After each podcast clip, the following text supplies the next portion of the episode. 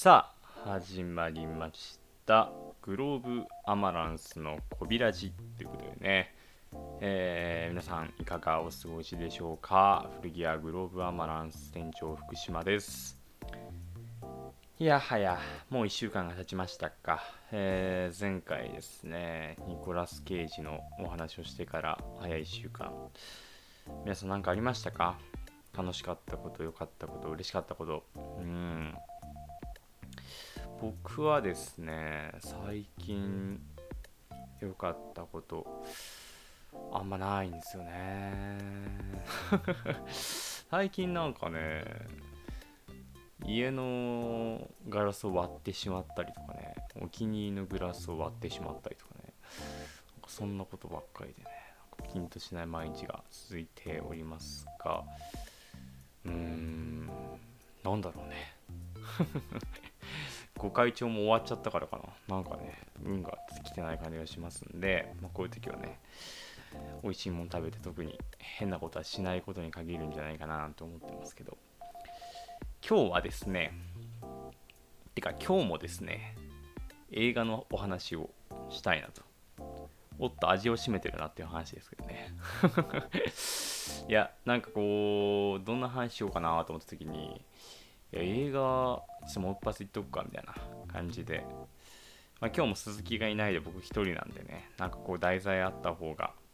いいかなということで。今日も映画の話をさせていただきます。はい。で今日はですね、えーちょっと10年ぐらい前の古い映画なんですがアウトローっていう放題で。えーと本題はですね、えートム・クルーズのジャック・リーチャーという映画ですね。こちらを今日は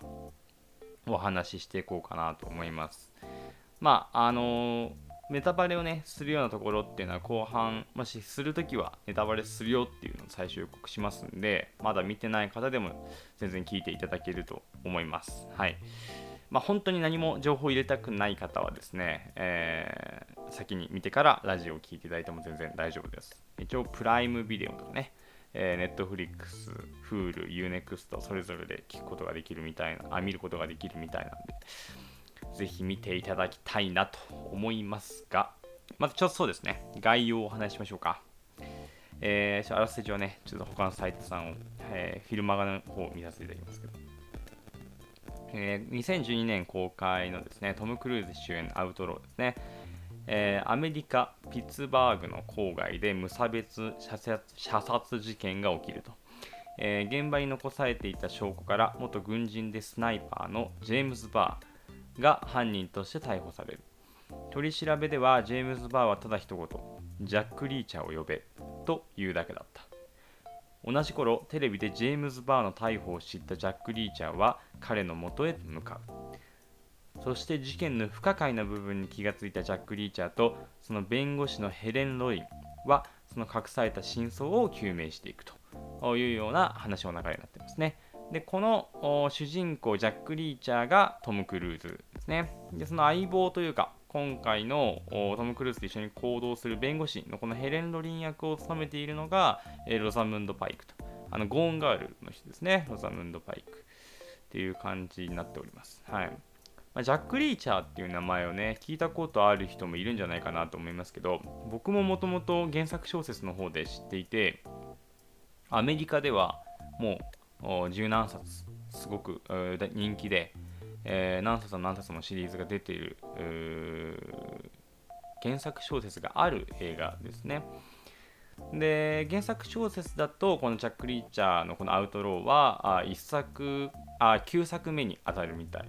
すね。はいまあ、そっちの本を読んでみてもあ面白いんじゃないかなと思いますけど僕はちょっと9作目の本を読んだことなくて一番最初のとこだけ読んだことあるんですけど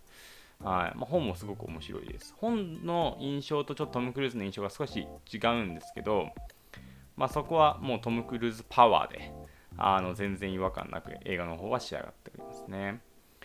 ちょっとまあキャストの方をもうちょっと掘っていくとですね、えーまず監督ですけど、クリストファー・マッカリーですね、あのユージュアル・サスペクツであのアカデミー脚本賞を受賞された方ですね。がそのクリストファー・マッカリーが、えーま、脚本と監督を担当しているということです。クリストファー・マッカリーって多分なんかあんまピンとこない人も多いかと思うんですけど結構トム・クルーズと仲が良くて仲がいいというかトム・クルーズと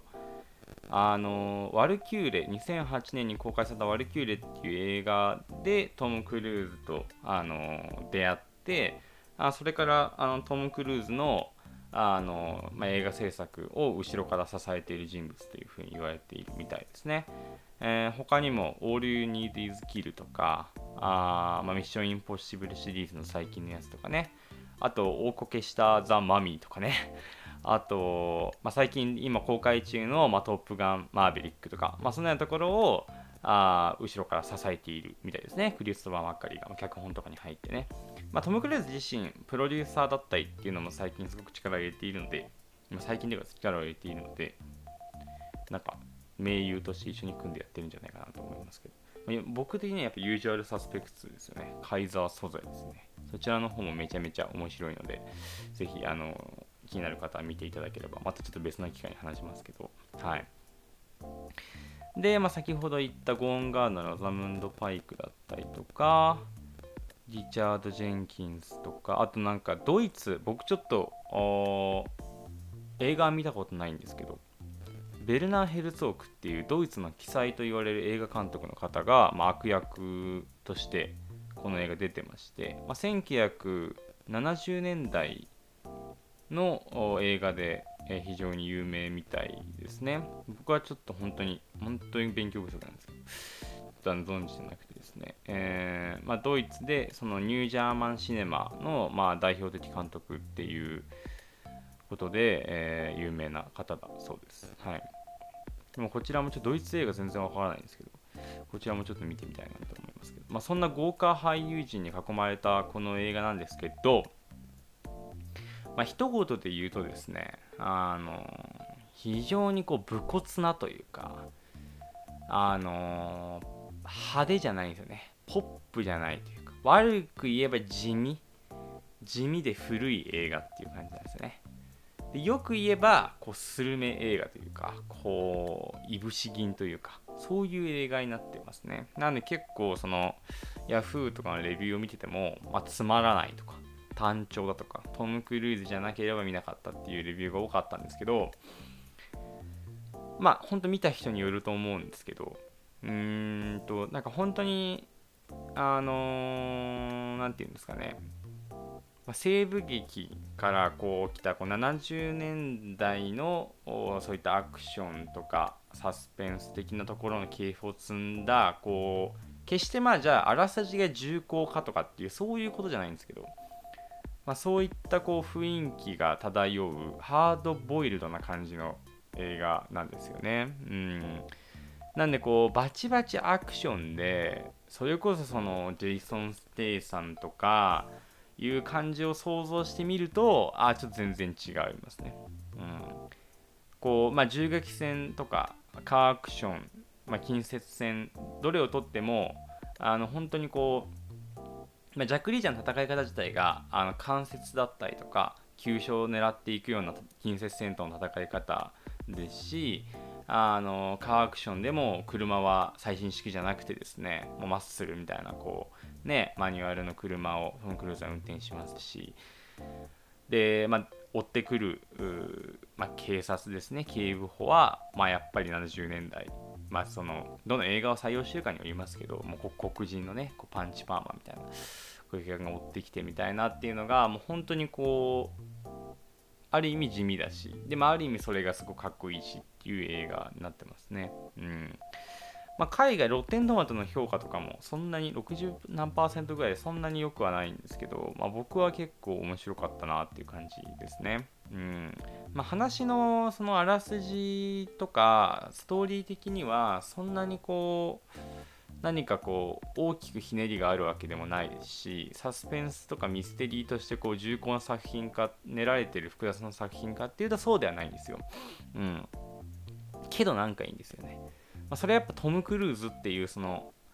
圧倒的ハリウッドスターのパワーっていうのは絶対あると思うんですけど、うん。まあ、トム・クルーズって今何歳だっけな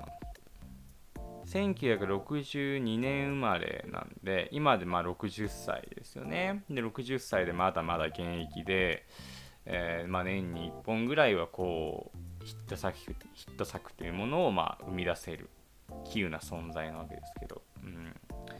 まあ、僕がねちょっとこの映画で皆さんにあのおすすめしたいポイントいくつかありまして、まあ、今日はそれを少し話していきたいなと思います。はい、えまずね、コーヒーの飲み方ですね。はい。これね、映画、たまに見る人、また、コーヒー映画っていうと、まあ、最近だと、コーヒーシガレッツとか、あの今泉監督が、こう、ね、あの、インタビューとかで言ったとかもあって、ね、よく見たりしますけど、コーヒーの、この海外の俳優さん飲み方ってあるじゃないですか。わかります？このなんかちっちゃい、あの、カプチーノとか、エスプレッソとかじゃなくて、こうまあまあでかいマグカップにこうタルタップタップにこうコーヒーショップでもないなんかよくわかんないハンバーガーみたいにまず継がれてでそれをなんか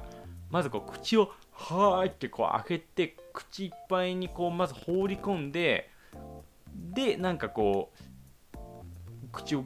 ギュッとこうすぼめてみたいな。5球みたいな感じで飲むあの飲み方分かります？なんかこうコクコクコクって感じなんだけどもうガパキュみたいな 飲み方をするじゃないですか。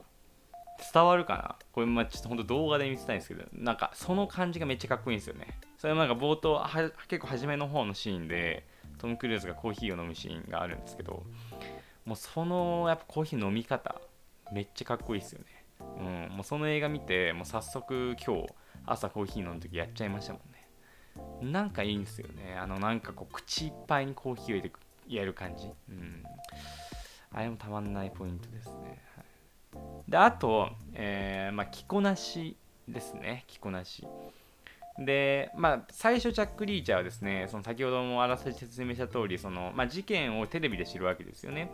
で、テレビで知って、すぐ服屋さんに行くわけですよ。で、服屋さんに行く時の服は、アロハシャツなんですけど、服屋さんで、えー、まあ、ロンティーと、まあ、シャツとそして革ジャンを買うわけですね。でそれに全部着替えてもともと着てたアロハシャツとかはその古着回収ボックスみたいなグッドウィルのところにぶち込むわけですよね。で、まあ、それ以降、まあ、ずっとその服で、えー、ジャック・リーチャーを行動するトム・クルーズは行動していくわけなんですけどやっぱそのトム・クルーズとそういう何て言うんですかねまあトップガンで見られるような、まあ、MA1 とかもそういうのもそうですけど、革ジャンとかやっぱりあの感じにすごく似合います似合いますよね。ほんとかっこいいと思った。で、革ジャンも、あのやっぱジャック・リーチャーっていう存在は、まあ、ゴーストってあだ名がついてるように、ほんとこう、実像がつかめないキャラクターなんですよね。で、まあ、だから日常にその社会にこううまく溶け込めるっていうことで、まあそのあまり派手ではない革ジャンにまあ本当その武骨なスタイルですよね。動きやすさは兼ね備えながらそこまで派手ではないっていうまあもうその革ジャン服装一つをとってもジャック・リーチャーっていうかこの映画そのものがどういう映画なのかっていうのはなんとなく伝わってくるような、まあ、そういった着こなしですごくかっこよかったですね。うん。やっぱ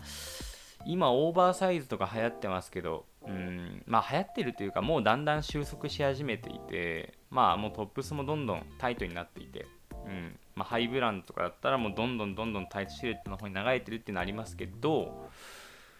やっぱいいですよね。ああいうアメカジのなんかこうねパッと筋肉ムキムキにシャツ2本 ,2 本開けてなんかなんかサーマル着てまあなんかみたいな。ああいいですよね。うん。まあ筋肉ないとちょっとダサいんですけどね。うん。トムだからできることそう。ちょっと話ずれますけど。その、まあ、10年前の作品なのトム・クルーズ50歳なんですけど50歳の肉体じゃないですね。本当に。うん。相当努力をされてるんだろうなと思いますけど、ね、はい。まあそして3つ目ですね。えー、3つ目はですね、車ですね、先ほども言ったようにですね、あのトム・クルーズはこう何台かあ車を使うシーンがあるんですけど、まあ、ベンツを使う時もあれば、そのクラシックカーっぽいのを使う時もあればなんですけど、やっぱどれを使ってもかっこいいですよね、本当に。うん。でも中でもやっぱそのマニュアルでちょっとクラシックなスタイルの車っていうのがやっぱりあの今回のジャック・リーチャーっていうキャラクターに似合ってたというかだからぜひその登場するまあ車そしてこうまあトム・クルーズが乗ってる車と他のその敵だったりとかが乗ってる車っていうのもちょっとあの比較しながら見ると、まあ、そこもすごく面白かったなと僕は思います。はい、出てくる車めっちゃかっこいいです。はいまあ、車っていうの一つキーワード出てきるんですけど。まあそのやっぱり車さっきの着こなしもそうですけど、まあ、全体的にそのまあこんな言葉で片付けていいのか分かんないですけど、まあ、オールドスクールな感じというか、うん、がこの映画全体に漂っていて、まあ、好きな人は本当好きだろうなっていうか、まあ、ミッドナインティースぐらいそこまでじゃあ打ち出してるかって言ったらそういうことではないんですけど、あのまあ、古着というかアメカジ好きとかああいう雰囲気が好きな方は絶対いるんじゃないかなと思いますね。うんまあ、みたいなあところがすごく僕的にはあコーヒーとか、えー、服装そして車、まあ、この3つすごくあ気になるポイントでしたね。ぜひ注目してこの映画見てみると古着とか服とか好きな方もね面白いんじゃないかなというふうに思います。まああと余談ですけどまあトム・クルーズの何がすごいってやっぱそのミッションインポッシブルのジャケとかもそうですけど横顔が白黒でこうシルエットで映るだけでトム・クルーズだって分かるっていうその凄さ。あの鼻もそうですけどあと目の彫りの深さとか。やっぱそれだけでこうあトム・クルーズだって判断できるってすごいですよね。うん。やっぱ本当ととなんか本当トム・クルーズってスターなんだなと思いましたね。うん。はい。まあちょっと本当なんか僕が この映画の 好きなところとトム・クルーズのかっこよかったことを単純になんか 振り返るだけのラジオになってしまったんですけど、うん。本当笑うシーンとかあんまないんですよね、この映画ね。ただそのただただ武骨というかかっこいい。で、その、まあちょっと一個クスッと笑えるシーンとして、あの、まあ、トム・クルーズがこう、ちょっと隠れる、ジャック・リーチャー隠れるシーンで、横のこうおりさんがこうキャップをねトム・クルーズにこうさっと渡して別に共あの共犯とかじゃないんですよ。全然。仲間とかじゃないんだけどトム・クルーズが追われて人混みに紛れてるのを見てあのさっとこう帽子を貸してトム・クルーズがバレないようにしてで2人でバスに乗ってでトム・クルーズがもうさっとそのバスに乗った後におじさんにもう一回キャップを返すっていうさりげないセリフのないシーンがすごいかっこいいシーンがあるんですけど、うん。まあ、そこで、えー、キャップが欲しいと思ったあなた、えー、グローブアンバランスキャップを入荷しております。ちょっと強引に今回ちょっとつなげなんともにかして 新入荷につなげられないかなと思ったんですけどそうです。はい。グローブアンバランスキャップ結構入荷してます。だいたいまあ3000円弱ぐらいで購入できるので、学割を使えば2000円台で全然購入できるので、えー、まあ、僕も最近ちょっと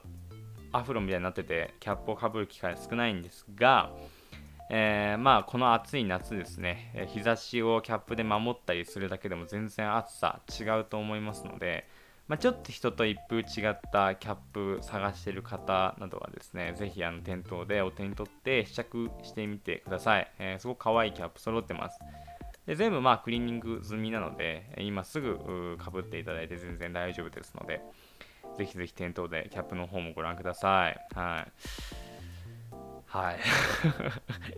まあ、今日はちょっとこんなあ強引な終わり方ですが、えー、まあトム・クルーズ、今、トップガンマーヴェリックやってますし、この際こう、まあ、ジャック・リーチャーシリーズも実はこのネバー・ゴーバックっていう2作目も映画公開されていて、まあ、ジャック・リーチャー見て、えー、ネバー・ゴーバック2作目も見て、トップガン見て、トップガンマーヴェリックを劇場で見に行くっていうね、そんなこうトム・クルーズウィーク、トム・クルーズキャンペーンをですね、あの密かにやってみてもいいんじゃないかなと思います。やっぱり、ああいうずっと長年ハリウッドに生き残ってる人というか、トムトムのかっこよさっていうのはね、えー、唯一無二なものがあると思いますので、あのぜひぜひあのまとめてね、作品も見てみると面白いんじゃないかなっていうふうに思います。はい。今日はこんなところで、えー、ではおいとまさせていただきましょうかね。はい。ぜひ、あの、また店頭の方でもお待ちしておりますので、えー、皆さんどんどんどんどん、えー、来て、試着して、えー、話すだけでもお店に来ていただければと思います。楽しみに待ってます。好きな映画の話でもしましょう。はい。では、皆さんまたお体に気をつけて、また来週お会いしましょう。バイバイ。